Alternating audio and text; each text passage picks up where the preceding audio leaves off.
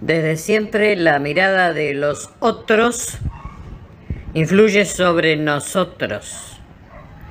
Generalmente cuando más notamos la mirada de los otros es cuando ellos, los otros, nos miran.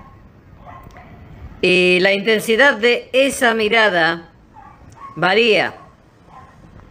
Dependerá mucho si usan o no usan lentes.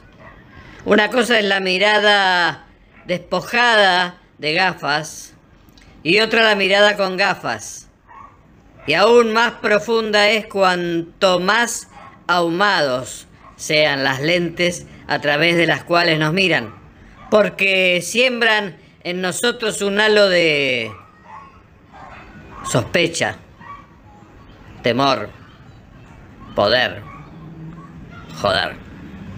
Y bueno, por eso desde pequeños, el otro, los otros, las otras, tienen un especial valor para nosotros.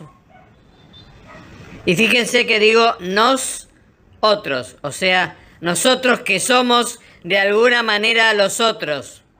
Porque eso es lo que somos. Nosotros no somos yo.